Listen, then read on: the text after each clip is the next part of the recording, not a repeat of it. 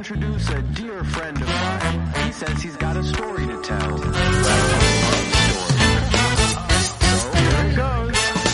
君の話は素直に聞くよだから Continuamos en Japonizados Podcast y hoy vamos a hablar con Alessandra Moura, traductora de anime y manga desde 1998 y fundadora de Portal Japón. Hola Alex, ¿qué tal?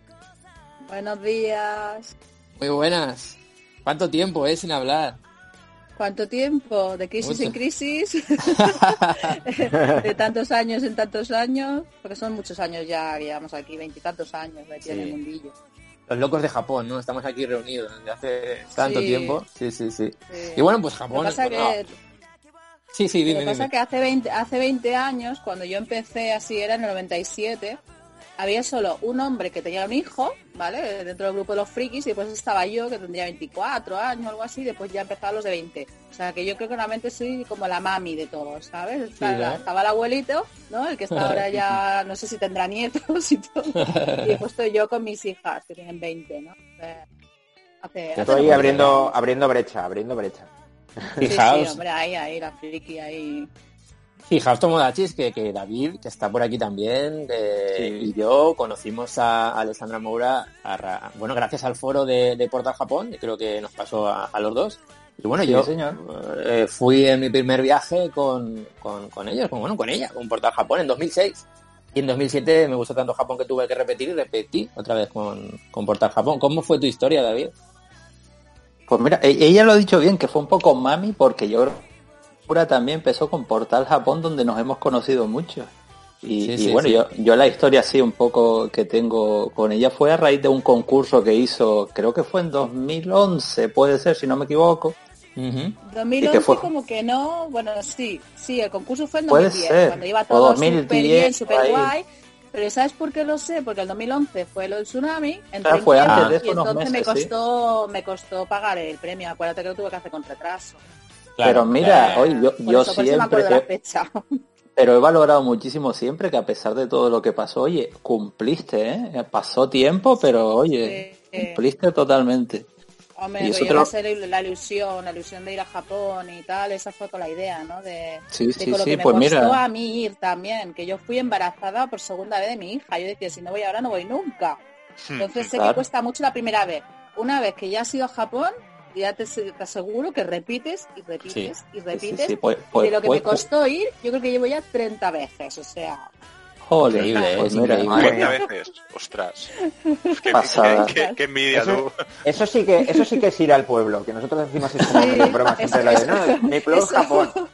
Eso me dicen las niñas, me lo decían las niñas porque ellos han ido como cuatro o cinco veces, además presumen, evidentemente, que entre Claro. sus amigos frikis. Y que dicen, bueno, mamá, ¿cuándo vamos a Japón? Aquí, pues si fuéramos al pueblo, ¿sabes? sí, sí, totalmente, totalmente. Sí, pues Claro, sí, es que por eso son- me acuerdo, ¿eh?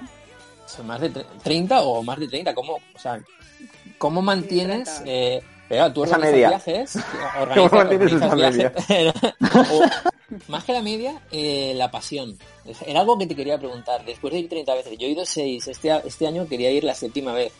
Pero nos encanta, o sea, hasta el punto de que David ha creado una web que, que es para buscar información de Japón, dudas de viajes, nosotros tenemos el podcast, nos hemos fusionado y no paramos de hablar de Japón, nos encanta. Pero tras 30 viajes, ¿cómo mantienes esa pasión? 20 años. Sí, sí. Hombre, la verdad es que en estos momentos hay, ha habido momentos de crisis, como que no sé si os ha pasado cuando conoces japoneses o conoces a un sitios de siempre ver lo mismo. Sí, sí Acá que hasta pasa, las sí. narices, ¿vale? Hay Pero momentos... Es que ya se sí. ha- sí. pero ya se ha convertido como mi casa, ¿sabes? Como Claro. mi hogar. Es como, bueno, que está a 13.000 kilómetros, ¿vale? Sí, pero quiero decir que, que es un par de películas o tres en avión, ¿sabes lo que te digo? Es como... Pues estás ahí, pues nada, mira, yo estoy aquí, ay, que me apetece una economiyaki, ay, qué guay, no es yakisoba, ay, un onsen, ¿sabes? Qué Claro, claro. no sé. Eso Cuando- sí, truco también, como todo, ¿eh? Cada vez que voy, intentar ir a un sitio nuevo, sí o sí. Porque si Claro. no, yo que llevo 30 viajes, llevo 30 veces con la Torre de Tokio, 30 Claro. veces con, ¿sabes? Claro. O sea, hay cosas que el templo dorado otra vez, bueno, cada vez más chino, yo qué sé. Es Eso como, sí, claro, claro. Ay, otra vez lo mismo. Ay, los ciervos, ya se me vuelve a comer. Uy, que tengo michelines, que se me comen los michelines, ¿sabes? Claro, claro, claro, claro. Bueno, y lo importante sobre todo con quién ir, porque un viaje cambia muchísimo según con quién vaya. Totalmente, sí, sí, sí, sí, sí, sí. Y, y en este, en todo este tiempo, eh, tú siempre que vas a Japón vas por un, porque organizas un viaje, has- o has, has tenido la oportunidad de ir en, en estos últimos años tú sola, de disfrutar. No, hombre, normalmente lo que hago es, evidentemente, ir si voy con el grupo, además, justamente después del tsunami, después del 2011, la gente tenía un poquito más de miedo, y entonces empecé a ir a todos los viajes, ¿eh? de pasar de uno cada uno o dos años, he llegado pues como tres veces al año. Claro. Entonces lo que hago es que, claro, yo voy si tengo grupos, si no, pues no voy. ¿vale?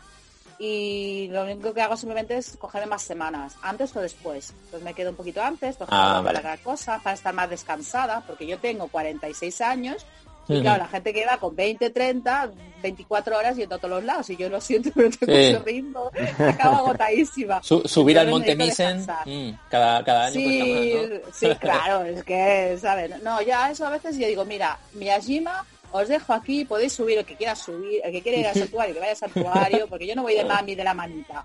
Yo os dejo libres, yo os llevo a lo difícil y después ya de a ver, para ir a comprar o para ir a comer o para subir un monte, eh, que tenga fuerza que vaya. Claro, claro. Yo no claro. sé, Pues siempre, siempre abajo. intento cogerme, sí, una o dos semanas siempre lo hago yo y entonces ya a partir de ahí a veces me voy a Okinawa, a las islas, me voy a Hokkaido, me voy a Corea a veces.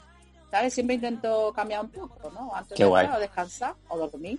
Está, Porque a veces voy allí y digo, la gente me mataría aquí. Estado durmiendo aquí en casa sin salir a la calle, digo, que estoy agotado. Sí. y ya está, pero bueno. Oye, Alex, ¿y, y cómo, cómo nace? eh, es una pregunta que hacemos a todo el mundo que, que pasa por aquí. Sí. ¿Cómo nace tu, tu pasión por Japón? Hace Eh, muchos años, bueno, eh, me imagino sí, que el bueno. tema anime, el tema manga, no sé si fue por ahí. No, en tu no, caso. no, no, no. Yo Eso, tengo eso. hasta prueba gráfica, tengo prueba gráfica cuando tenía cuatro años, que yo nací en. Londres, ¿vale? Y una de las veces que estuve en España me encantó, era, estaba de moda la abeja maya. Entonces me compraron Ah. una hucha de plastiquito y tengo mi foto de cuatro años con mi abeja maya y todavía la tengo, ¿vale? O sea, la tengo ahí en mi estantería amarilla, muy graciosa. O sea, tengo pruebas desde los cuatro o cinco años.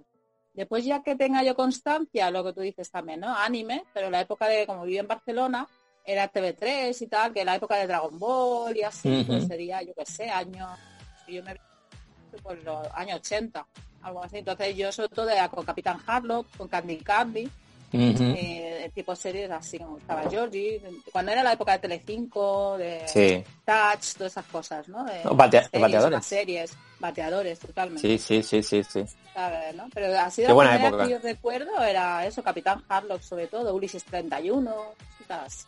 Entonces, eso es lo que es, no sé, me gustaba. Me gustaba mm, cómo sonaba, porque, no sé, la música, por ejemplo, de bateadores, de touch, es que era brutal, ¿sabes? O sea, Sí, era sí, como, sí, qué bien suena, sí, parece que está guay. Y después los dibujitos me gustaba. Y después las letras, claro, los kanji y todo eso era como dibujar. Y yo dibujaba.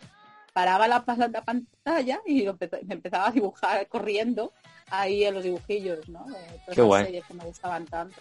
Entonces eso ya ves tú, eso es de... Yo nací en el 74, o sea que pues antes de los 80, pues desde los 80. Pruebas ¿Y cuándo- y todo, ¿eh? ¿Cuándo te das cuenta de que todo eso es japonés? Y dices, ostras, pues, ahí- esto, esto viene de Japón. O sea, ¿Y Japón está? ¿Dónde está Japón? Y dices, ostras, esto me está Yo creo gustando. que- yo creo que desde cuando veía Candy Candy, o sea, debía ser por eso el 86, 87, veía cuando terminaba el capítulo que venía lo de Chuzuku, que venía Mm. como dos, tres simbolitos, al final cuando terminaba el capítulo, que era un continuará.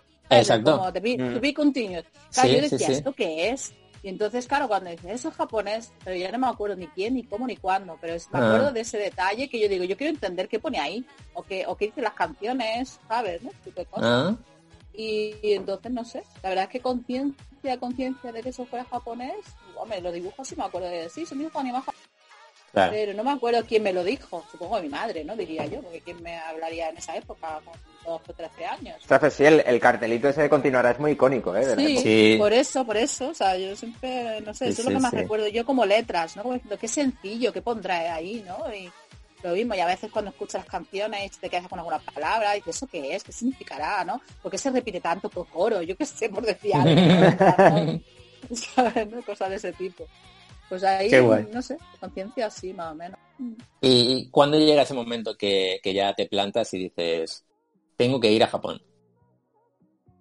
Buf, pues me imagino que cuando empecé a estudiar japonés, Porque además empecé el año después de las Olimpiadas de Tokio, porque ya que estamos hablando de las de, ay, las de Tokio, las de, las de Barcelona, joder, Sí, ah, ya eh. Ay, otra. Ah, aquí mezclando, ¿sabes? ¿no? De Olimpiadas y Olimpiadas. Sí, en el año 92 y demás, y, y quería haber participado, pero no pude.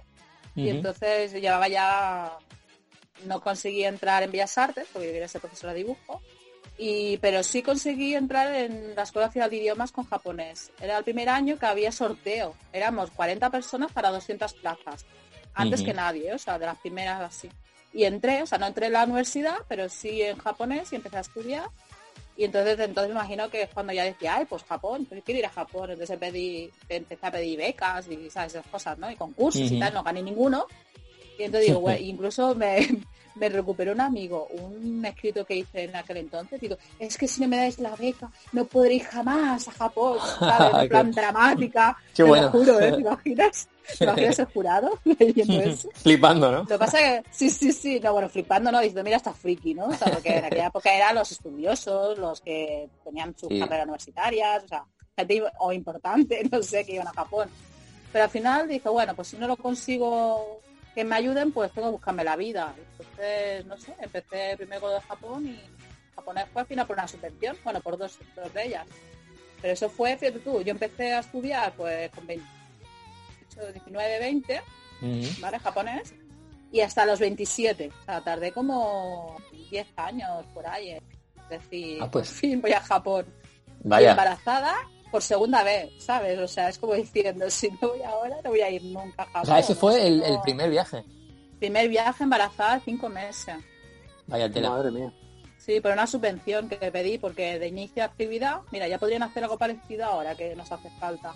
Y entonces me dieron 3.000 euros, 500.000 pesetas, que todavía era en aquella época, y fui pues, era para eso para importación exportación ver Japón y podía entrar como gastos de viaje y todo eso entonces también era la segunda vez que tenía una niña ¿eh? si hubiese sido la primera solamente no me hubiera atrevido Ujú. era la segunda el embarazo ya sea como iba y todas esas cosas y iba a casa al final también de una amiga y tal y fui y claro, yo dije bueno este es el viaje por fin lo pasé de mal Sí, el horroroso, te lo juro, horror. No, no, yo el embarazo estaba bien. Yo imagino que las hormonas estarían revolucionadas, pero tú, imaginaros mi primer viaje, ¿vale? Que en aquella época, claro, Málaga, tuve que ir a Madrid, de Madrid a Frankfurt en este caso, y después ya a Osaka, ¿vale? Pues cuando yo llego a Madrid, como estaba embarazada y no me podía tomar nada, pues bajé del avión y me- tenía sinusitis. Entonces yo no sé si alguien la tenía en un avión, como si fueran mil agujas dándote en la cabeza, ¿sabes? Y llorando yo como una magdalena. qué mal. Las tías, Sí, sí. claro, yo parecía, con de cinco meses parecía que estaba gordita, ya está. Entonces nadie me ayudaba a coger, a subir las maletas, las zapatas tampoco. Llego a Madrid, echa polvo, me voy a urgencias, al médico, a ver qué me pasa, no sé qué. Es un resfriado maturado, ¿vale? Básicamente. Pero yo no sabía Mm. lo que era. Cuando llego a Madrid, eh, había huelga de pilotos en Alemania. ¿vale? Entonces, cuando llego a Alemania, me quedo pillada en Alemania y digo, ¿qué hago yo aquí? Y digo, me doy media vuelta. Y al final, en vez de... Me querían mandar por China, no sé qué, y al final pasé por China otra vez, pero por Shanghai, por el nuevo aeropuerto, y en vez de llegar a las 8 de la mañana, pues llegar a las 8 de la tarde. Pero el primer viaje fue, espera, que me acuerdo. Vaya, vaya, vaya primera experiencia. Pues, sí, sí, sí. Sí, sí, sí, no, y además después los mosquitos tigres, estos que te pican, y además tengo reacción alérgica, y después me caí en la torre de Tokio. Ay, bueno, Dios. Mi no en la madre. torre, ¿vale? Me, me caí, me caí en la colina, ¿vale? Sabéis que hay cuesta. Y entonces estaba Sí, lloviendo, me caí, claro, embarazada, desequilibrio y tal. Y para mí que se rieron los japoneses de mí. Después ya me da cuenta que no, que son tímidos, no se atreven a ayudarte. Pero lo pasé de mal, que dije, jamás de los jamases volveré, que de esto, esa decepción, esa llorera. Mira, Oh. oh, de verdad, ¿eh? Digo, yo, yo no vuelvo más. Lo que pasa es Pues que pedí toma, otra 29 subvención. más. Sí, sí, pedí otra subvención y entonces me la, me la volvieron a dar, en vez de 3.000 euros me dieron 6.000 para crear empresa. Entonces, ¿cómo llamé a la empresa? Digo, a ver, pues yo estoy en una página web, eh, era la época de los portales, de Terra y esas cosas. Digo, Sí, ¿cómo sí, lo llamo? Pues un portal de información de Japón, portal Japón. Y de ahí salió Vaya. y la empresa se llama así. Hombre, Muy no meditado, Sí, sí, sí. Pero Es hija, es, hija de, es hija de su tiempo. eh. Claro, de ahí se ha quedado ahí. Y de eso ya fue en el 2001, fíjate tú. Y la empresa constituida en el 2002, que volví segunda vez. Yo digo, bueno, ya una segunda vez, ya con, me fui con mi bebé, evidentemente de seis meses, imaginaros, ¿sabes?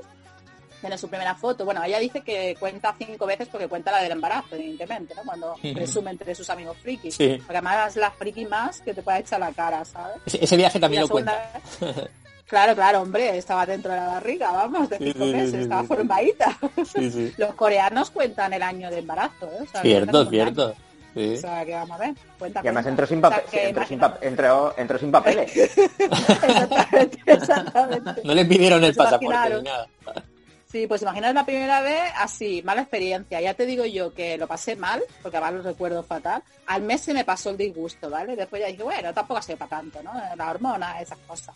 Al segundo año, al siguiente año, volví con eso, con mi bebé y con mis hermanos, ¿vale? Mi, mi hermana que vivía en Nueva York y demás, pues se casaba y de luna de miel pues la vi allí en Japón. Y me acompañó mi hermano también, para no ir sola con el bebé. Ya digo, bueno, ya se acabó, ¿no? Dos veces, ya ahora, ya ya, ¿no? Pues al siguiente año, claro, de tener la web y empezar el foro, tú sabes. Sí. Ah, bueno, ¿y cómo ha sido Japón? ¿Y cómo tal? Y explicarme, explicarme. Pues ya dice, oye, ¿por qué no nos acompañas? Pues, no, vale, pues echo una mano, soy traductora también, bueno, soy intérprete, me llevas con mi bebé y os ayudo a ir a los sitios. Al final dejé mi bebé, la verdad, porque es que era bastante jaleo, éramos 14 personas, Claro. y fui con ellos. Y es verdad que al principio era un poco desajustado, porque además fue nada más llegar y yo diciendo, hombre, primer día, descansar, tomárselos con calma, así fue el primer grupo, ¿vale?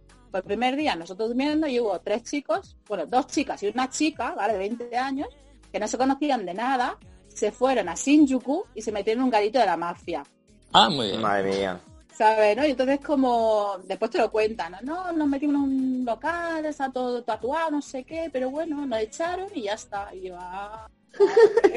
Después, ¿sabes? no? Después las prostitutas eh, buscándole o los, yo qué sé, o los chulos ahí ofreciéndose. Bueno, Sí, eso sí, es la sí, primera sí. noche con el grupo. Y yo, Dios mío, ¿dónde me he metido? ¿sabes? Pero bueno, después ya con agencia de viaje, después ya creé mi, la mía propia y esas cosas. Y después sí, pues al final tres veces al año, pues... sí, Tres veces al vez. Y año, ahora este año nada. Y este año me ha pillado justo que iba a ir para Japón, me pilló justo el estado de alarma en Madrid y me di media vuelta. Claro. Porque lo mismo, me iba dos semanas antes para el grupito de primavera y cuando vi todo el percal y ya el grupo estuvimos hablando con ellos y tal, porque con el con el tsunami del 2011 también pasó lo mismo. Mi grupo se iba a ir justo a la zona un Vaya. par de semanas antes. Sí, sí, no, y, y teníamos un ryokan incluso cogido y todas esas cosas en Matsushima y sobrevivió porque estaba encima de una colina, ¿sabes? O sea, no se lo llevó Madre mía. delante. Sí, sí, no, no, sí, he tenido de todo, vaya. Qué fuerte. Entonces, No, no, si tienes historias para contar un montón. De todos los Buah, viajes, las claro. mías, las mías y de la gente, porque Sí, de la gente los mafiosos ya ni te digo, ¿sabes? Hay de todo. Madre mía, madre mía. Pero bueno, me ha pillado eso, que tenía que ir, pero el grupo al final dijimos que no, que lo dejamos para el año que viene, y media vuelta y en vez de estar en Japón, que este podría haber sido el, el viaje número 30 seguramente, pues de cuarentena. Sí, no, este año, bueno, vamos a ver, yo, yo lo decía hoy por Twitter, yo creo que hasta el año que viene, yo, ¿eh? No sé si volvería, no, yo- aunque lo abran, ¿sabes? Sí, sí, no, yo creo que a nivel particular, porque la gente que conocemos Japón, que viajamos y tal, la gente después del verano, algunos en verano por España, pero yo creo que ya en otoño quizás sí que la gente vuelva a viajar un poquito y lo que diga, la gente que tiene mucha ganas o que no haya ido nunca. Sí, sí, sí, hay gente que va a ir. conozca- o sea, la gente es muy friki, ¿vale? Porque yo Mm. con el tsunami digo, es que a mí me da igual morirme allí. Yo prefiero morirme allí que aquí. Yo qué sé, por decir algo. Si es mi destino, pues lo aceptaré, claro. no pasa nada. Claro. Sí, claro, o sea, que tampoco hay problema en ese sentido, ¿no? Lo que pasa es que es verdad que como grupo, como gente, bueno, como grupo ya tampoco van a existir mucho, ¿no? Pero grupitos pequeñitos de amigos o lo que sea, Sí, ¿no? O, sí, sí, o sí. que yo como hago, ¿no? Que ha hecho una mano hasta el año que viene. Yo ya, en principio, nuestro grupo es para primavera. O sea, Ujú. que después de noviembre es que muy pronto. Será eso, a una pareja, gente. Y alguien ¿no? que, que Eh, quiera ir sí o sí, Sí, alguien que quiera ir porque hay sí una sí, oferta, los freak... A ver, si a vosotros os ponen una oferta de esta súper guay, ¿sabes? Que en vez de 500, 600 euros te pongan 400 euros, ah, pues venga, pum, y me doy un salto. ¿A que sí? ya me diréis o no. Mm, no sé, eh, no sé cómo está el tema, ¿eh? Yo, yo, yo creo que no. yo creo que de momento no. Tendría que ver cómo evoluciona sí, los próximos meses, pero sé que hay gente que sí. Sí. En el grupo que tenemos de, de Telegram, sé que hay gente que sí, que está deseando ir Claro. cuanto antes. O sea, sobre todo en septiembre, octubre, ya hay algunos que, que sí que irían. O sea, Claro, que pues no es, no es que sea una locura, pero hay que tener pues una medida de seguridad y, y tener en cuenta cosas que antes no teníamos en cuenta. Claro, pero bueno, vamos a ir viendo. así.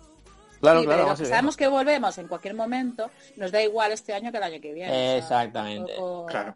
Pero hay Eso gente que sí. entre medias con las ganas y locas y tal, pues van, ya está. Pues yo tengo con Sí, gente sí, que incluso ya estaba de alarma y se fue para allá, o sea, que, como diciendo, no, aquí no hay Vaya, ¿eh? nadie, con calma.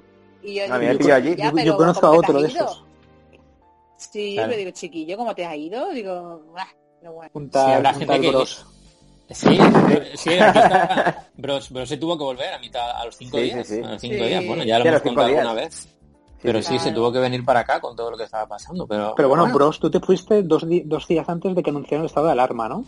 Cuatro, cuatro días antes. O cuatro días Cuatro antes, días. que todavía no, Claro. no se preveía... Sí, que la situación sido estaba como para tomar antes, precaución. hubiera sido, ¿sabes? Sí. sí. Yo hubiera La cosa sido estaba el- rara. el último avión. Claro, la cosa estaba rara como para tomar precauciones, pero ir bien, Sí. con cuidado. Pero claro, no era un estado de alarma, no era un... Que quizás te Claro. cierre el aeropuerto y no puedas volver.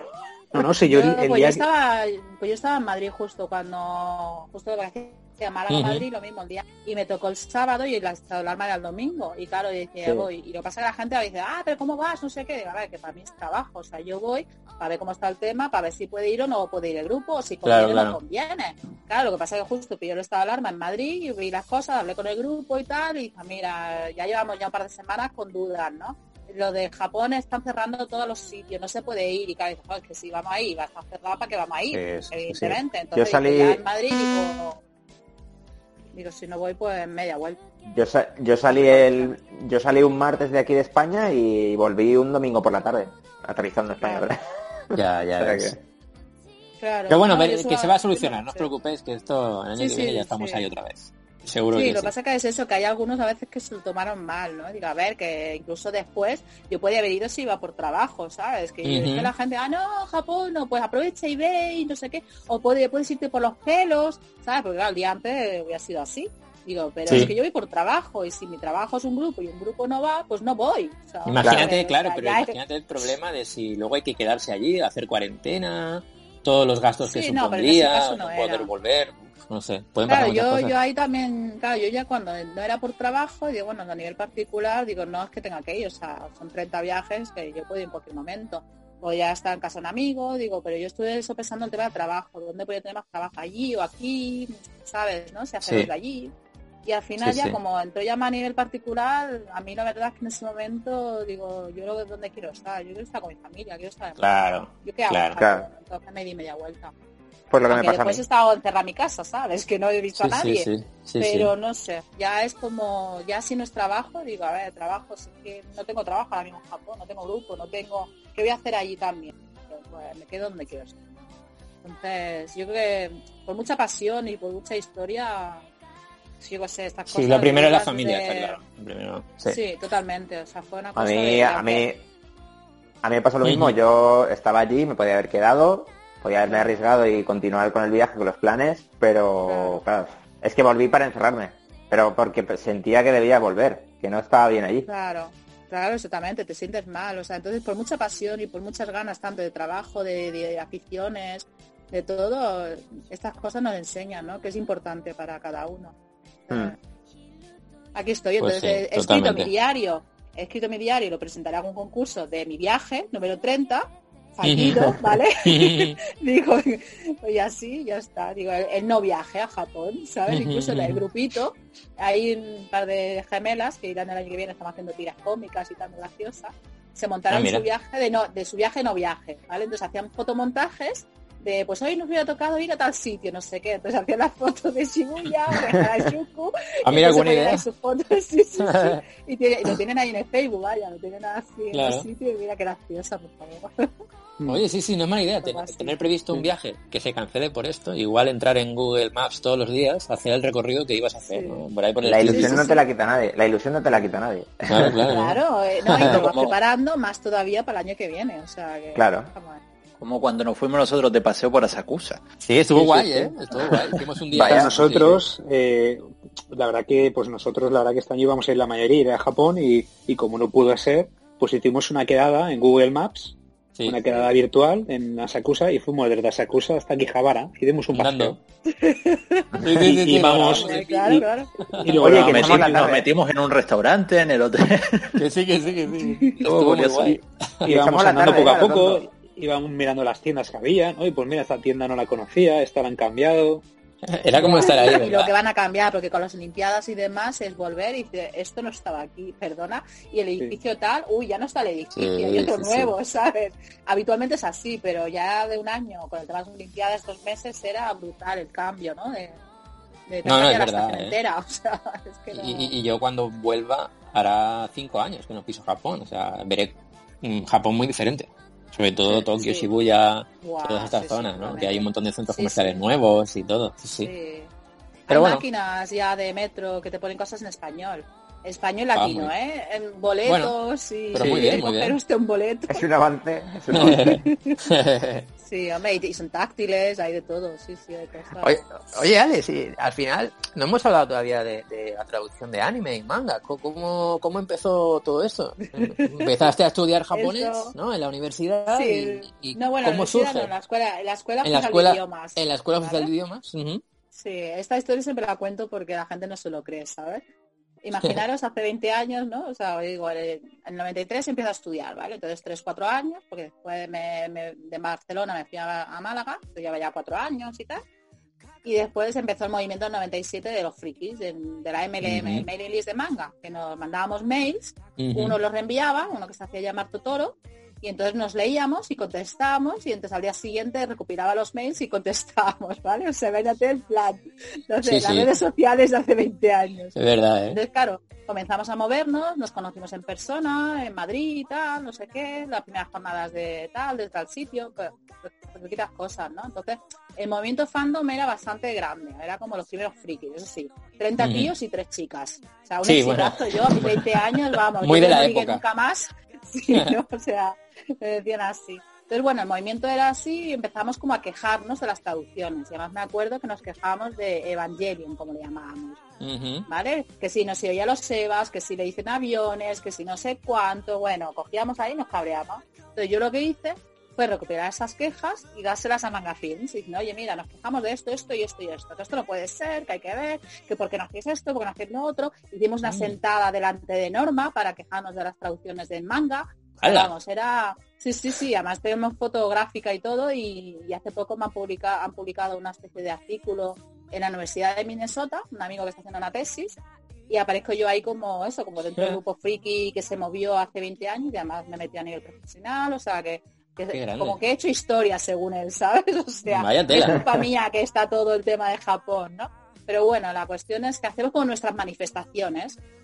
¿vale? Entonces yo me enteré de que iban a hacer, iban a traer mi serie favorita con Planeta y conocía a la editora, vamos, de los salones, que tampoco te creas de muchas más Sí, cosas, ¿eh? De la sí, editora sí. tal, no sé qué. Y claro, fue, la iba a ver no sé qué en Sevilla, pero al final no iba, la llamé por teléfono y oye, me he enterado que vais a sacar Más me le voy. Y dice, sí, Ujú. eh, ¿tienes traductor? No. ¿Lo puedo hacer yo? Vale. Así, Contratada. Agostini, ¿eh? Negociación intensa. Sí, sí, sí, para que tú veas, o sea, hace 20 años también es verdad que no había tanta gente con japonés Claro. y historias, ¿no? Pero quiero decir que cómo fui yo capaz de con Planeta a lanzarme de esa manera. Entonces dice, mal me le voy, nos vamos, después ya cambiaron de editor y por eso dejé de, de- también de traducir para ellos. Pero claro, después un amigo del grupo este me dijo, bueno, en Ma- Madrid están traduciendo la serie, no sé qué y tal, ¿no? No, yo no quiero hacer. Entonces, claro, llamé a Madrid, oye, mira, que soy la traductora del manga. Tengo todos los capítulos de anime en mi casa de fansub, ¿vale? Y si queréis os puedo traducir y adelantar capítulos. Eh, vale. y así, pues, como se llamó en aquella época, la familia crece. Entonces ya el manga del Sí, y desde sí, sí. entonces se- sigo, vamos, sigo trabajando con Arai Multimedia, lo que pasa es que ahora mismo no hacen anime ni nada. Y de ahí, pues, ya ves tú, es verdad que me hicieron una, una mini prueba, ¿no? Y claro, la prueba era, anda, mira, si no tienes falta de ortografía, si escribes normal, ¿sabes? O sea, y desde entonces, desde el año 98 que soy traductora y aunque he trabajado con más gente, la verdad es que hace poco, para tres o cuatro años, de aquella época conocí a, a Jorge Saudinó, sobre todo, y demás de, bueno, un grupito así, pero él era Sam de Juego de Tronos, en un salón Mm. de estos de manga que iba a dar mis charlas de Japón y demás, claro, me acerqué a saludar, ¿sabes? Para conocer también a John Nieve, a Daenerys, tú sabes, ¿no? Aquí Juego Sí. de Tronos a full también. Entonces me cae, ay, ya este lo conozco yo, ¿no? Digo, fui, oye, ¿te acuerdas de mí? Pues claro, la friki de Marbella que se venía a ver los animes ahí a Madrid, ¿sabes? Me conocen todos, ¿vale? Y entonces me, me nada, pues me saludó, muy bien, no sé cuánto, era uno de los de One Piece, no sé qué, y poco más. Y al año o así me dice, oye, ¿tú sigues traduciendo? Y yo después de buena y mala experiencia, ¿quién, cómo, cuándo y demás? Pues sí, tengo una serie que está súper guay, no sé qué, de una nueva serie de, de Sanrio, la de Hello Kitty, la de Agretsuko, ¿vale? Que no sé cuánto, que es súper divertida, no sé. Ah, pues vale, vale, sí, sí, sí. Para Netflix. Y yo, eh, eh, mira, se pone hasta la piel de gallina, tío. O sea, Flipando, ¿no? Qué fuerte. Sí, sí, y ahora pues dice nada, y, y bueno, y lo gracioso ya es que, que bueno, Agretsuko guay, ¿no? Y después otra serie más por ahí. ¿Qué, qué serie de tal? Mm, Evangelion. Y yo, eh, yo hace 20 años me quejaba de la serie y tal, pues toma, arréglalo tú. ¿Sabes? O sea, ¿Cómo, cómo, como- cómo da vuelta? Se cierra el círculo, se cierra el círculo. Sí, sí, sí, Totalmente, sí. totalmente. Y después ya de 20 años digo, vale, entiendo algunos fallos, porque además iban a ciegas. Hay otros que lo hicieron después al final bastante bien, porque claro, mandamos las quejas y arreglaron cosas. Pero después digo, después de 20 años he entendido la serie. o sea, es como...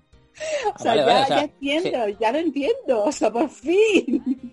Sería recomendable volver a verla ahora en Netflix, con esa traducción. Totalmente, totalmente. Mm. Ah, ha pues quedado me voy a poner bastante a bien, ¿eh? O sea, Oye, oye, pues que mira. sí, sí. Ya sabéis. lo va a ser el Comanches. doblaje, ¿eh? porque mis traducciones son las que van a doblaje. Vale. Después hay otro lado que Netflix hace los subtítulos por otro lado y a veces cambian las cosas, ¿vale? O sea, que no- Vale, vale, vale. O sea, pues yo soy muy fan de la serie, o sea, eso de que ahora por fin la vamos a entender me interesa. Sí, además eh, también es que tiene mi historia personal, porque si pensáis, yo pienso en aquella época yo me disfracé de Rey Ayanami porque me sentía identificada con ella.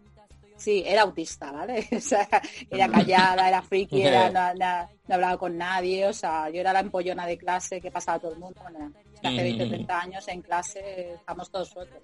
Ahora con las redes sociales ya hablamos entre nosotros. Pues yo en sí. aquella época me sentía como rey. Después me convertí en azúcar, ¿vale? Porque no paro de hablar, no paro de tal, ¿sabes? ¿no?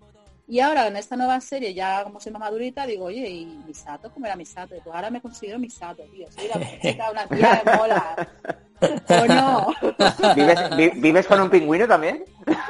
Ay, mira, mira, sí, mi director de doblaje es el pingüino, precisamente.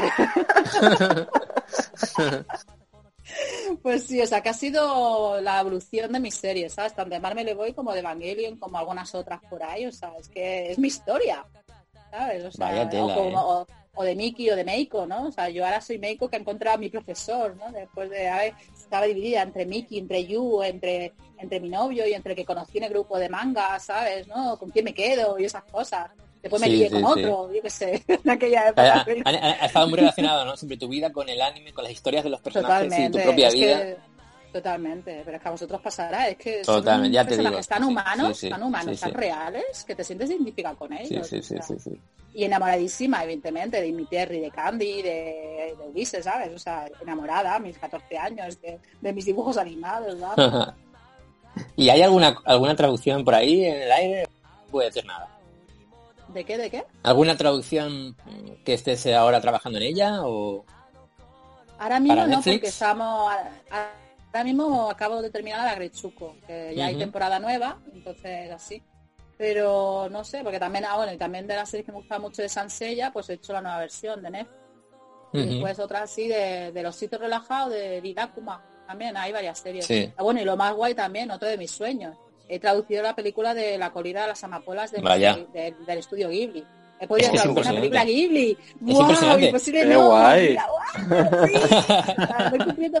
Cuidado con lo que soñáis y cuidado con lo que pedís porque lo cumplís, ¿sabes lo que te digo? O sea, ¿Os dais cuenta que estamos hablando con la de Sandra Moura, traductora de Evangelion y la corrida de las amapolas? O sea, en Netflix, ¿vale?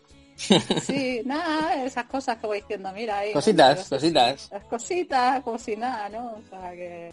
Qué para que pasada, veáis, qué ¿no? pasada. Que- Oye, Después la es gente por- dice, ay, qué suerte. Digo, hombre, qué suerte tampoco. O sea, Es currárselo, que claro. claro. O sea, tú Claro. pides, tú lo que quieras hacer, lo pides, lo buscas y al final es. cuidado con soñar porque se cumple. Y lo importante de Alex es lo que tú hiciste, que es ir tú, llamar tú, o sea, tocar la puerta, no quedarte Claro, esperando a ver claro. si- Y insistir, insistir Claro. también. O sea, que... Claro, claro. Yo a veces, yo tengo una frase, ¿no? Que digo a veces a, a los amigos, que es todo es más fácil de lo que parece. Sí. Y, y- solamente, solamente hay que intentar las cosas. Sí, sí, sí. No, intentarlo no, porque si te fijas, Hacerlo, cuando ¿no? tú intentas algo, exactamente, cuando tú intentas algo no lo haces. Es Hacerlo. hacerlo. Correcto. ¿Sabes? Ser valiente, ¿qué miedo hay? O sea, que no sabía mucho japonés ya, pero bueno. Eso es, eso es, es. es verdad que yo soy un poco temeraria, ¿eh? O sea, que eres No, pero está bien, está bien. Sí, pero sí, es sí. el puntillo ese. Y ahora mismo que estamos en la época en la que estamos, el miedo puede con todo. Entonces, sí, verdad, y ahora verdad. mismo, con la crisis está, bueno, entre el tsunami, después ya la, la, la- Es verdad que yo después de 30 viajes estoy un pelín quemada, ¿vale? Porque es que yo digo, siempre hay en los mismos sitios. Y además que no trabajas con cosas, trabajas con gente.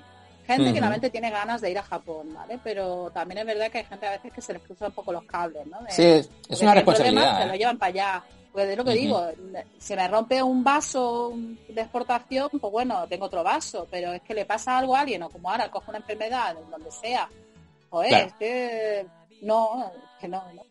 Entonces ahí yo estaba viendo, entonces ahora estoy justo en esa época diciendo, ¿qué quiero hacer? ¿no? Y aquí la cuarentena me ha dado por escribir. He terminado la guía de viaje, entonces para que la gente pueda ir por su cuenta, como dice con el foro, ¿sabes? De abrir otra vez, que la gente no tenga que ir de la manita conmigo, sino como Ujú. hago yo, ¿no? Yo enseño a pescar, no solo te pesco, ¿no? Sino te enseño a que sí. tú vayas a Japón, te lo muestro. Entonces lo estoy escribiendo y ahí me da ahora mismo, como soy también he hecho mis cursos de coaching y de Reiki, de Reiki, fíjate tú, energía y esas cosas, pues pues es lo que estoy haciendo, meditaciones, visualizaciones, ahora mismo cómo superar el miedo, cómo Muy bien. sentirse uno bien, Muy bien. los recursos que tiene cada uno dentro de, de- de nosotros mismos, ¿no? Entonces, estoy viendo cuentos y claro, mis cuentos, si, he tra- yo qué sé, si dibujo una rana, pues aparece Miyajima, ¿sabes? Eh, La, la hormiga está en Takayama o, o en ahí.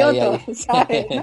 O si no en Escocia, y si no en Málaga, en Marbella, la Serenita de Oro, yo qué sé. Entonces Pero me ha dado por dibujar guía- ¿Esta guía de viajes la planteas como un libro que vas a publicar o lo vas a subir a alguna web o cómo lo tienes Lo pensado el formato? La guía la tengo, a ver, la, porque yo la guía ya la tenía hecha de hace todos los años desde el foro, siempre la Ujú. gente, claro, de preguntarme, pues la acabé escribiendo y... Ha, ha sido actualizándola, acabé- ¿no? Sí, en cada grupo siempre les daba la guía, ¿vale? Y tengo la antigua. Lo que pasa es que, claro, la gente hemos cambiado también, entonces ya no se imprimen las guías, también por el tema de ecología, ¿no? No gastar Claro. papel y tal. Entonces, claro, ¿qué formato? El móvil, el móvil va ampliándose, el iPad, para arriba, para abajo, entonces me he pasado unos cuantos años sin saber cómo hacerlo. Pero ahora mismo ah, sí que tengo una especie de guía ya hecha, que es la típica que te dicen, bueno, por qué ir, cómo ir y demás, que hay cosas que suelo comentar en la- en las charlas o si no por alguna vez en la web, en las redes sociales. Pero después como coach he hecho una segunda parte. La segunda es como chividiario, ¿vale? Del diario pues no es de contarte mis rollos, sino lo que hacer cada día. O sea, una cosa es antes del viaje, ¿vale? La información que tú necesitas antes, pero después tú no te la llevas a Japón, porque ya te la has leído, ¿sabes? Y después la de la que es el diario, que es lo que tú necesitas allí, o sea, cuando voy al aeropuerto, cuando llego a la estación, lo que me- Ujú. a los sitios que necesito ir, y Sí, una la parte de del diario. checklist. Sí, sí, y después ya la última parte, como ya le, le llamo yo, la agenda, que es tu agenda, que es tu viaje. O aquello en las charlas digo, ¿quieres ir a Japón? ¿De verdad quieres ir? Pues plantéatelo como eso, como un ejercicio de coaching. O sea, ponte una fecha. Sea, vosotros, por ejemplo, ¿cuándo queréis volver a Japón? ¿Este año? Vale, me decís que no. El año que viene, vale. ¿En qué fecha? Primavera, verano, y entonces Ujú. concretar. Poner una fecha, ¿sabes? Y cuando tú pones una fecha, dices, bueno, ¿qué te falta? ¿Dinero? ¿Cómo consigues el dinero? ¿sabes? ¿no? Entonces es como hago como coach de viajes ahora mismo. Muy ¿sabes? bien. O sea, Sí, porque ¿quieres además- ir a Japón? Yo te ayudo. Claro, es un viaje importante que hay que tener en cuenta todo lo que dices, eh, preparártelo bien para disfrutarlo al máximo. Claro, exactamente. Sí, sí. Pues hay gente que, que tú no, no te gusta organizarlo, bueno, pues te buscas gente que te ayude, ¿no? Pero en principio como la asesora es lo que yo quería, ¿no? A nivel, porque claro, yo físicamente digo yo, no es lo mismo que 20 años que vas al sitio, sino que yo pues intentar ayudar a distancia incluso, ¿no? Y ahora con el Ujú. teletrabajo, que ya está por fin lo que yo quería, ¿no? Pero es que parece que digo, yo pedía, ay por favor, estoy cansada, es que no puedo ir a todos los viajes, es que, es que todos los días 24 horas, es que lo siento, tengo 46 años. O sea, Sí, la verdad que se puede- veo- Se puede no hacer, veo sí, con sí, sí. 20 No puedo, no puedo, de verdad. O sea, Sí, yo ya digo, a las sí. 3 a las 4 de la tarde he terminado y después ya la gente que se quede libre por ahí y demás. Entonces digo. ¿cómo puedo ayudar yo? Pues teletrabajo. De que estoy un poco cansada de los viajes. ¿Qué pasa? Pues este año pido y no hay viajes, me quedo en casa, teletrabajo, y digo, cuidado con lo que pides. que se- cuidado, con lo que pides. Sí, soy poco bruja, sí. Culpa mía. Oye, y, Japón, eh, ¿qué lugares tienes como favoritos? Es algo muy difícil. Has ido, has ido muchas veces, seguro que te gustan muchos sitios en Japón, Pero ¿cuáles son esos lugares a los que siempre quieres volver? Siempre quieres eh, visitar. Eh, siempre, siempre, siempre, no es un sitio así concreto, sino un onsen. Ah, mira, muy bien. Muy bien. Un onsen, Ah, aguas termales, por Dios, eso es. Porque además incluso cuando me vi en Madrid diciendo voy, no voy, qué hago, no sé qué, digo, yo es que volvería porque ¿qué es lo que haría en Japón? Me iría a un onsen. Digo, bueno, pues cerrado no vamos por ahí. Digo, y si ¿sabes puede ser al al aire libre, mejor. Buah, eso ya ni te digo, pero que decía, además las últimas veces que lo tuve ahí con las piedras de cuarzo rosa, cerca de Monte Fuji, bueno, esas cosas hay de todo. Y hay otros también medio medio, ¿no? Pues me hice un onsen en el hotel. Me cogí la bañera, me dice, a ver, ¿cuál es el concepto del onsen en realidad? Primero ducharte, limpiarte, estar limpio, después llenar la bañera de- con agua calentita lo máximo posible y quedarte ahí. No hace falta ni burbujas, ni, ¿sabes? ¿no? Ni echarle nada, es agua caliente. Y entonces me hice mi propio onsen, mi propio spa dentro de la bañera del hotel. Entonces me quedé hasta arriba, la jaita y bueno, venga, no voy a Japón, quiero volver, vale, pero ¿qué echas de menos? ¿El onsen? Vale, pues me hago un onsen. O sea, es que como digo, si no te puedes ir a Japón, tráete el Japón aquí. Pues sí. Y además hoy en día no es como hace 20 años. sea, si estáis hablando de comida, ¿cuántos restaurantes japoneses hay? Y además que Sí. hacen unas comidas caseras riquísimas. Pues me lo compro. Y si no, pues Amazon. Y si no, eBay. Si no, pues me compro, yo qué sé. O tiendas o restaurantes de la zona, ¿sabes? Sí, O- es verdad. ¿eh? La verdad que es una época en la Joder. que, aunque Japón esté Claro. tan lejos, podemos disfrutar de él desde aquí. En nuestro caso en Valencia, pues hay algún, algunos restaurantes también que son como tascas, como tabernas japonesas, Sí. que están muy bien Claro, para comer sí, ese tipo de platos. Claro, ya. Y si no, nos lo hacemos nosotros, ¿eh? Claro, Sí, y si sí, no sí, lo que sí. dices, si no el tutorial por internet y estoy viendo economía que casero, no sé qué. O sea, vamos, es que lo tiene más fácil que nunca. Aquí hay dos que hacen melon pan. Aquí hay dos tomodachis que hacen melon pan, ¿no? Claro, Reddick y Bros. Vaya, sí, sí, sí. Claro, pues ¿Para sí. cuándo- para cuándo el siguiente? que- Pues hace tiempo que no hago, a ver si... Sí, sí, Bros. No, no, eso que, que hace tiempo que no hago, a ver si me animo. Yo, yo, yo ahora ya se puede visitar amigos. Yo cuando hagas voy, ¿eh? me das el melon Oye, pan y, y, y me voy. y a y envíos a domicilio, bueno, claro, melón pan no puedes hacerlo que el mismo día, pero... Te llega una piedra y... Hombre, negocios, o sea, ¿te gusta hacer melón pan? La gente quiere melón pan, vende melón pan. O sea, es lo que No, pero hay, no. que, hay que ser creativos. A mí me gusta comerlo. Y hay gente que le gusta hacerlo. Sí, sí, sí. Yo me apunto a la segunda parte. A la de comerlo, ¿no? Sí, yo, Pero lo haces, lo haces, lo congelas y cuando te lo quieras comer lo descongelas a temperatura ambiente y está buenísimo, ¿eh? Mira, yo, yo os planteo una cosa a Bros y a Reddy, ¿vale? Hacéis melon pan a punta pala, ¿vale? mm, Entonces, siempre que lo hacéis, nos lo mandáis a David, a Roberto, a mí y a Alex para que lo probemos. Y si está Mm. bien, Claro. Y nos deis el vendéis. visto bueno, ¿no? claro, si está Sí. bien, nos decimos, ok, vendedlo, pero así todas las semanas. Eh, que a mí me, me debe un pan, ¿eh? Reddit me lo debe. Sí, sí, sí, sí. Cierto. Claro. Sí, sí, no, no, no te preocupes. La próxima visita que nos hagas tendrás melón pan.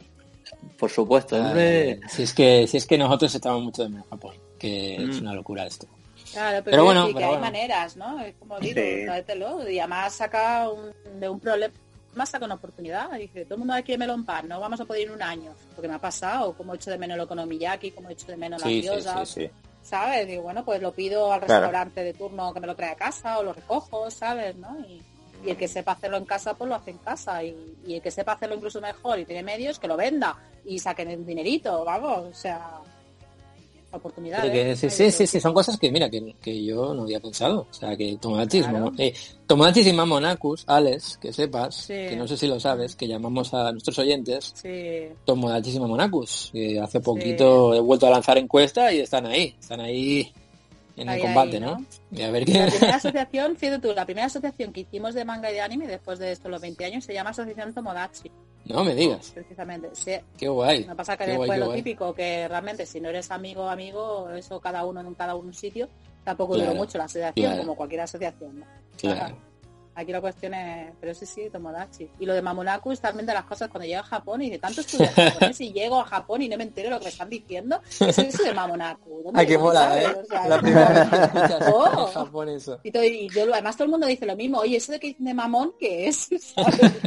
Es Y que, luego- es que- Yo digo, es que, adem- además, así como sí, obviamente estás rodeado de gente hablando en japonés o megafonía en todos Sí. lados con gente Sí. hablando en japonés, eh, esto es que se te mete en la cabeza, es que esto se te Sí. queda. sí, sí, sí, sí, Total, Es una, verdad. es- es una de estas palabras expresiones que así como otras las oyes de pasada y no, no te llaman la atención, es que esta se te, se te graba a fuego. Sí, por eso Claro, también es- publiqué un libro, también me publicaron uno de japonés con Yumiko. Eh, me inventé un Ah, ¿sí? personaje de una japonesa con un español que se llama Fran, ¿vale? De Francisco, Fran, Flan, ¿vale? O sea, como la de- Flan y Yumiko. Entonces era justamente por eso, porque muchas veces digo, me están enseñando el kanji, pero yo voy a Japón y yo los kanji apenas utilizo el de entrada, salida, hombre, mujer y poco más. O las estaciones. Digo, a mí yo creo que me enseñen japonés de verdad, ¿sabes? Entonces ahí es donde también me he ido acercando. Es como, te explican Japón como antes, ¿no? Que es muy caro, el taxi, no Sí. sé qué, y después cuando tú llegas, digo, a ver, si vas de congresos y a nivel de empresa, pues sí es caro el taxi, sí es caro el hotel de cinco estrellas, el mega de lujo. Pero, Claro. pero, oye, que hay hostales, que hay transporte público, que los que incluso el albergue es más barato que cualquier otro lado, hay ryokan, o sea, la comida es súper barato, porque el concepto de comida y bebida es más barato allí, o sea, Exacto, y es una de las cosas que siempre, siempre comento, siempre que me han preguntado amigos o algo, oye, ¿y el tema de la comida, eh, más o menos digo, es esto es lo que quieras. Si te quieres gastar un lados. pastizal, te lo puedes gastar, pero si quieres mm, irte a comer lo que sería aquí comúnmente el, el bar de menú del día, sí. Vas a encontrar un porrón de sitios muy baratos Sí, sí. y que vas a comer muy bien. Si es una de las mejores cosas que tienen. Es decir, que el- Sí, y además 24 horas, en Sí. los supermercados 24 horas. Pero yo creo que Supongo- ahí es ya filosofía de vida. Porque Claro, es fíjate que- que, eh, exacto, y supongo que es por ahí por el concepto de que el salaryman de, digamos, común no cocina en casa, no entonces come fuera casi siempre, o el 90% del tiempo co- come en- se baja el momento de la oficina y sale al, al, resta- al bar que tiene al lado. Entonces necesitas sí. tener un producto bueno y barato, porque si es un consumo del día a día no puedes ir a comer a un sitio que sea caro. Claro, pero Es yo la- me es la típica pregunta incluso más, sí. yo incluso más profundo, incluso es el concepto de lo que es necesario para vivir, comer y beber es Claro. barato.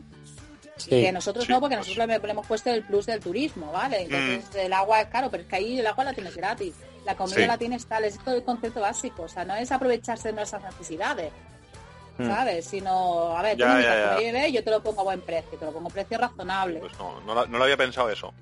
Claro, yo es que ahí yo es que Interesante. estoy Mm. últimamente metiéndome más a fondo, ¿no? Comparando lo bueno y lo malo, o lo tampoco malo tampoco diría, ¿no? Sino lo, lo que tenemos cada uno, ¿no? De España y de Japón, ¿no? Entonces también ahí donde estoy yo viendo las diferencias. Entonces ahí donde entro en la parte más espiritual, el tema de energías, que nosotros a veces venimos por un lado, pero después Japón lo tiene con el Reiki, ¿sabes? ¿no? Mm, claro. Y, y es una cosa que la tienen habitualmente ahí, ¿sabes? Los espíritus de, del santuario, de los animales que o de los seres que están en las piedras. o Sí, sea, es algo que la se vive mucho allí, El budismo, Sí, sí, la sí. mezcla del budismo con el sintoísmo, con, yo qué sé, incluso con la religión católica porque se casan de blanco. Yo qué sé, ¿no? Cogen lo Mm. mejor de cada cosa y te quedas con lo Y que lo quieres aplican, sí, sí. quedarte. Claro. Entonces, pues son conceptos, y ahí es donde estoy yo en esa fase, ¿no? Está abrir el tema, porque claro, inteligencia emocional, conocemos aquí, ellos conocen la energía, entonces, pues si coges un color, pues tienes el rojo, eh, ahora mismo, para estar más animado, ganas de todo, si tienes adicciones, no sé, pues, pues yo me como cosas rojas, me pongo ropa roja, ¿sabes? Cosas de ese tipo. Me pongo música, tambores de taiko, ¿sabes? Así, tambores ahí, que suenen bien fuertes. Mira, que, que sepas que eh, en el guion que tenemos, tu nombre aparece en rojo. siempre, fíjate tú que siempre me ha gustado lo rojo, también es verdad que Japón con la bandera roja, ¿no? Con el puntito. Claro. Después me dio por el azul y ahora mismo, claro, la mezcla del azul y el rojo es el lila. Entonces el lila es más el tercer ojo, el, el 3x3 ojos, o sea, Qué la cosas, serie de ¿eh? anime. Sí, sí, Claro, totalmente. vas viendo incluso, incluso aunque se me medicinales, la gente realmente me conoce por Chisai, por Chi. Pues Sí. yo hace 20 años, cuando empecé a estudiar japonés, me llamaban la pequeña jugadora de voleibol, ¿vale? Iba con mi pelota, entonces me llamaban Chisai, de ta, ta, ta, ta, ¿no? Pues Chisai. Cuando empezamos con internet, me llamaban Chi para cortar. PHI. Después ya salió la de Chovich, ¿no? La de Cloud. Sí, sí, la de Chovich. La, la chi auténtica, me decían, ¿no? Claro, chi con dos is, mi- Alessandra con dos s, vas combinando, ¿no? Alessandra, la guerrera, la, la- Alejandro Magno, ¿no? De ahí la, vamos, imaginaros, ¿no? La occidental, ¿no? Sí, sí, Y sí. yo con Chi, Chisai, claro, me, dio- me da cuenta después de 20 años que en mi mundillo de manga y tal se me conocen como Chi. Pero Claro. es que Chi, ¿qué significa? Chi, Ki, energía, ¿sabes? Entonces como, Mm. Oh. flipo, ¿sabes? Como vas, oh, oh, oh, de verdad. Está todo hilado, está todo hilado. Sí, sí, todo, todo, todo, todo. El hilo rojo del destino de Japón, ¿sabes? ¿no? Las Mira. leyendas y lo que parece unas cosas con otras. O sea, vas viendo y te vas Qué dando guay. cuenta de las cosas. entonces, sí, Mira, en Evangelion, sin ir más, en Evangelion, sin Claro. ir más lejos, Asuka es un terremoto y va de rojo. Claro, sí, no, Es no, que sí, súper totalmente, enérgica y súper- muy potente, sí. Mm. Pero lo guay también es la, la conclusión también de Evangelion, ¿no? Las cosas de que todos somos uno, Mm. formamos todos parte de, un mismo cosmos, de una Sí, misma sí. de un mismo sí. lugar y todo, ¿no? Y diciendo, ya Evangelion la cuestión no es solo que si robots o los personajes que son increíbles, ¿no? Sino el trasfondo de la, de la idea del autor, que el, el autor es que estaba a punto de suicidarse.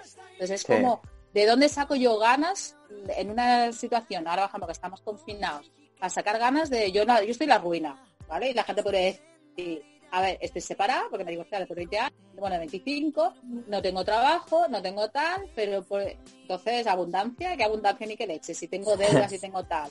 Pero me he comprado un piso Mm. en Tokio, ¿vale? Es lo que Ah, estoy ¿sí? pagando, que es lo que me cuesta. Sí, sí, me compré un piso en Tokio, se puede comprar. Se puede, con- sí, se no, puede- puedes no puedes vivir, pero puedes comprar y pues irte los tres meses de, de turismo. Yo como soy Anda. inglesa puedo ir hasta seis meses incluso. Oh, ¿Sabes? Entonces yo ahora mismo la abundancia, digo, no tengo abundancia, pero tengo confianza en que creo en mí. Creo en lo Claro. que yo hago, porque yo todo lo que importante. he querido lo he hecho. Sí, sí. ¿sabes? Entonces yo estoy en esa fase también. Lo que pasa es que, claro, ahora estoy diciendo, ¿qué quiero? O sea, porque si sé lo que quiero, lo voy a hacer. Pero ¿qué quiero ahora mismo? Quiero escribir, O sea, quiero dibujar, que es lo que Claro, me sale. claro. Estás un poco en ese punto, ¿no? De... Tienes varios Sí. frentes. Es como Una tienes que centrar, tienes que centrar el foco. Sí, sí, Sí, sí, exactamente, sí, reinventarme un poco, ¿no? Entonces a mí ahora mismo lo que me ha salido de esta cuarentena es eso. De hace 20 años no dibujaba nada porque, claro, me quedé frustrada de entrar en Bellas Artes, que yo lo que ya era o sea, hacer mis dibujos animados. Entonces yo pensaba, a ver, yo traduzco para Netflix. A mí lo que me gustaría sería hacer dibujos animados para Netflix, hacerlos yo, no traducirlos. Claro. Eso sería ya cerrar el Claro, círculo eso- completísimo. Pues no te creas que yo tengo ahí Sí. con esa idea y sigo con ello, ¿eh? O sea, porque ya, ya claro. con mi director, he hablado con no sé qué, ya sé quién decide. Estoy haciendo Bueno, los cuentos, ahora los convierto Si en quieres, guion, ahora guión- nosotros somos los personajes, si quieres, no pasa nada. Sí, sí, no, totalmente. De ahí por eso las entrevistas. Y ya estoy dibujando gente para con mi maestro de tal, ¿sabes? ¿no? O sea, Qué guay. estoy dibujando los personajes. Y de hace 20 años, y el dibujo que tenéis por internet de Michi, de mi hada, ¿sabes? Mi hada Sí. guía y tal. Pues hacía 20 años que no dibujaba. Y claro, la gente flipa, ¿en serio? Digo, hombre, pues quizá ahora tengo algo que dibujar. No lo sé. Lo que está claro que nunca es tarde para nada, eso está más que Eso Para es. demostrado. nada. Y que nadie te diga ámbitos. nada, que nadie te diga que no vales. O sea, tú Correcto. vales para lo que te dé la gana. Eso- que quieres eso cantar, claro. canta. Que quieres dibujar, dibuja. Que quieres hacer lo que sea. La cuestión, lo importante es qué quieres. ¿Qué quieres? Y metértelo en la cabeza. Claro. Sí. Y cuidado con pedir mal. Mm. También. Y luego, sobre todo, veces. eh, en tu caso, que tienes tantos contactos, que te has metido mucho en el mundo de la traducción, o sea, que tienes un camino más allanado que otros. Bueno, allan... ah, sí, supongo que sí, me lo he ido allanando yo, pero es que depende. La cuestión es, da igual ya el tiempo que lleve ni nada, ¿no? Porque también lo he hecho con otras empresas. Quiero hacer esto, voy tal, no sé qué, y a veces cuesta, y si no lo he intentado de una manera, lo haces de otra. La cuestión es ir viendo de recursos y tener más inventiva. Yo, por ejemplo, soy muy hecha para adelante, muy roja, muy de venga, y después me, me cuesta más el día a día, ¿sabes? La rutina, el tema de venga, cumplir unos horarios. Pero como Mm, soy muy mm. responsable, es como decir, qué guay traducir ya, traducir, claro. Es muy guay traducir tu serie favorita, pero cuando tienes que hacerlo antes de las 12 o antes de tal día y, ¿sabes? Tienes que cumplir, tienes que cumplir. Claro. Entonces hay la responsabilidad, que no es como, ay, traduzco cuando me dé la gana, traduzco un capítulo. No, no, no, o sea, tienes que cumplir, traducir todos los días algo, tienes que corregir, hacerlo lo mejor posible. Y yo lo digo, si me cuesta a mí hacer mi trabajo con la pasión que le he hecho yo, el entusiasmo, ¿no? Pues yo, yo no me quiero imaginar la gente que trabaja en lo que no le gusta. Por eso la pasión sí. puede. Aunque no tengas tiempo, que hacemos un domingo hablando de cosas. Que Ya, ¿eh? Lo que quieres. Pues eso con todo, con el trabajo, con tu vida, con tu pareja, con tus hijos, con todo. Al final esa es la idea, ¿no? De, de la vida. Y no me imaginaba yo que estaríamos hablando de temas tan filosóficos aquí y, y es algo Vaya, que, ¿eh? que está muy bien porque son momentos en los que creo que hace falta y, y creo que hace falta hablar con, con- con alguien como tú, ¿no? Que, que tiene esa fuerza, ¿no? Y, y esa gana ¿no? de seguir haciendo cosas, de seguir creciendo y es algo que creo que puede ayudar a mucha gente que nos está escuchando y De, reinventarse, una, de reinventarse una y otra vez, ¿no? sí, Sí, sí, pero además sí, sabéis sí. otra cosa también incluso, porque esto de las entrevistas lo estuve mirando y por eso me di cuenta, yo no soy tan auditiva, porque eso es PNL, ¿vale? Visual, kinestésico y auditivo. Pues justo de las últimas series que he traducido, que he flipado, aunque es americana, de la gente de Hora de Aventuras, es de Midnight Gospel, ¿vale? Como, la- Ujú. como, el, como el del el hombre de la colina, ¿vale? Algo así, el lobo, el lobo de la colina. Que habla por las, las radios, hace entrevistas, y el tío tiene como cientos y pico entrevistas, un cómico americano, gente importante y tal, y los ha convertido en dibujos animados.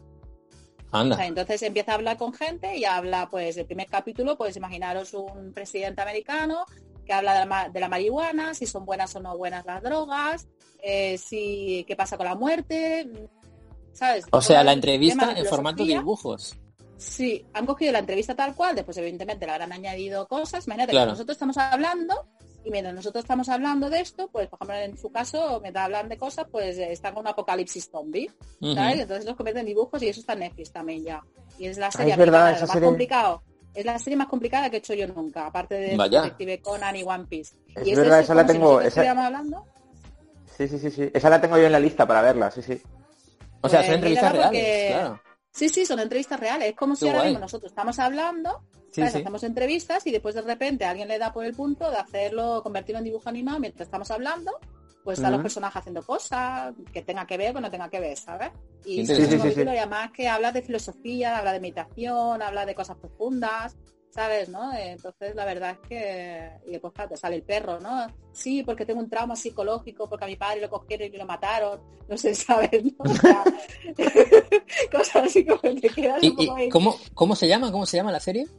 The Midnight Gospel. Vale, como el, vale. el canto este de medianoche, ¿sabes? Vale. Es que me llamó mucho la la- atención su, su, for- su estética así psicotrópica y súper chunga y, y me la puse en plan de, ya, ya le daré una oportunidad un día de esto, pero me están dando ganas, me están dando ganas de, de Sí, empezar. qué guay. No es una serie para ver de maratón, ¿vale? Porque yo la he traducido, me ha costado la vida misma. Hacer, Hmm. Además, lo curioso es que mi director de doblaje es Guti, que es el que hizo de las voces de, de Touch, de bateadores. Todo vuelve, Mm. todo vuelve. Que tenía muchas ganas de, de- de traducir con él, lo que pasa que por lo he visto muy tímido y demás, además que es el de que ha hecho la Harry Potter, X-Men, todas esas películas, ¿no? El doblaje. Y yo tenía ganas de traducir con él, y al final, mira, al final he hecho esta serie y espero que funcione, porque lo que digo, eh, son profundos. Entrevistas de... Es que yo imagino, con todas las entrevistas que habéis hecho vosotros, por eso digo, pues esto convertido en dibujo y tal, no sé qué, con los personajes. Guau, Oye, pues brutal, ¿eh? de verdad que nos dejamos ser dibujados. No hay problema. qué ¿Verdad, guay. verdad? Qué guay, qué guay. Son cosas. Te topas con cosas muy interesantes. Entonces Qué ahí chulo. estoy, en esa fase que quiero. No me entra la mala por eso, por dibujar, sobre todo por escribir, que es lo que llevo toda la vida haciendo en realidad. Traduciendo lo que tengo dentro. En vez de traducir un idioma, ahora traduzco mi propio idioma, ¿no? Nuestros idiomas así comunes, de por qué me gusta Japón, porque es que en mi familia no tengo a nadie de Asia, pero es que nadie, tengo americanos, tengo sudamericanos, tengo de todos, ¿sabes? A europeos y claro, toda la gente. Fíjate tú, mi tía, cuando yo decía, cuando empecé a estudiar japonés, me decían, un parásito, ¿qué haces tú aquí como un nini, no? Aquí no sé qué, chupóptero, aprovechándote de la familia, estudiando esto que no sirve para nada. ¿Vale? Ala, ala. Eso me dijeron hace 20 años, sí, sí. Y lo pasa, digo, pues es que Mm. yo quiero estudiar japonés, o sea, ya que no entra en Bellas Artes, que quería dibujar, pues he entrado en japonés, que me enteré de casualidad, y dije tú que no sirve para nada. El primer día que dije, "Pla- pla- para Planeta Agostini, se cayó. Ay, ay. pues, claro, como ahora Netflix, oye, ¿qué pasa? ¿Sabes, no? Que no, que da igual lo que te digan, da igual de verdad, ¿eh? Sí, O sea, que sí, sí. lo mismo, que no sirves para dibujar, de- no sirves para cantar, no sirves para no sé qué, que aunque te lo diga tu padre, aunque te lo diga la persona que más quiere, Es igual. si tú quieres hacer algo, de verdad, si queréis hacer algo, hacedlo, probadlo, arrepentiros de haberlo intentado, por lo menos, ¿sabes? O sea, porque yo quería algo de Japón, que he ido a los viajes, que he ido a traducciones, pues no sé, pero todo tiene que ver.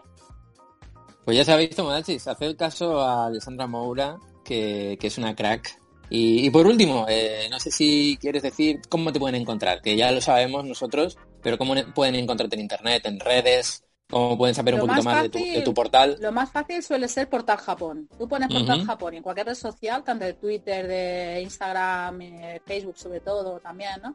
Y demás, Ujú. tú pones Portal Japón y me encuentras. Porque puede que haya mucho en Japón, pero como tal la página, Portal Japón, eh, soy yo.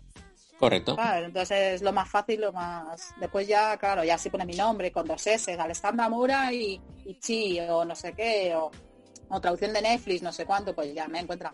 Pero más fácil y Portal Japón, portal de Japón. Y Muy bien, muy bien. Ah, Pues Alex, eh, pues, pueden hablar contigo por ahí, ¿verdad? Sí. Y toda la Pues vez que quieras, porque ya ves tú que esto tenemos que hacer más entrevistas así, así, porque Si es que se nos queda. Es que, claro, claro, yo ya te digo que sí. Oye, Roberto, que tú eres un, un artista, ¿eh? Igual tú puedes hacer algo por ahí en 3D. Vaya. No, pero Esa risilla de fondo. Tenemos- un artista en el grupo. viene, No- nos claro, el año siempre. que viene con el tema de las Olimpiadas, Japón va a volver a estar otra vez de, Sí. de- vamos a hablarlo. Entonces, mientras no se pueda viajar o la gente no quiera viajar o no quiera ir, pues que vayan conociendo más Japón, que mejor que convertir vuestras entrevistas con toda la gente que conocéis y en dibujo animado. ¿A qué Y en, molaría? Net- y en Netflix, Sí. toma ya. Claro, Toma, ya. claro. A ver, a ver si, si hay alguna segunda temporada, esta que digo, de la serie esta americana, digo, entonces hay que proponerla hacerlo, pero de Japón. A ver, Roberto, ya tenemos nuevo proyecto. Y hay nuevos proyectos. No, pero sí que es verdad que, que la creatividad yo creo que es lo que en estos momentos, ¿no? Es lo que más se valora. Sí, sí, bueno, primero el rojo, que es las ganas y Claro. las ganas de vivir y querer vivir aquí ahora, ¿vale? El rojo, el Mm. primer chakra, que es en la parte más abajo. Y el segundo chakra, fijaros tú, que es el naranja, ¿vale? Va unido sexo, eh, creatividad con economía. Por lo tanto, conclusión, dale mucha Ujú. caña al tema, ¿vale? Todos los Vale. que tengáis novia, novio y demás. y si no, pues a uno mismo, ¿vale? Sí, Eh, para tener creatividad, para que después sea rentable, para que sea económico. Ah. ¿Ves? El, el, el- el EVA 2, el naranja y el rojo. Exactamente. Sobre todo mismo el rojo y el naranja. Después ya tienes eh, evidentemente el amarillo para el tema de las emociones, eh, lo que dice el estómago, ¿no? Cuando estás con miedo y demás, pues es el amarillo.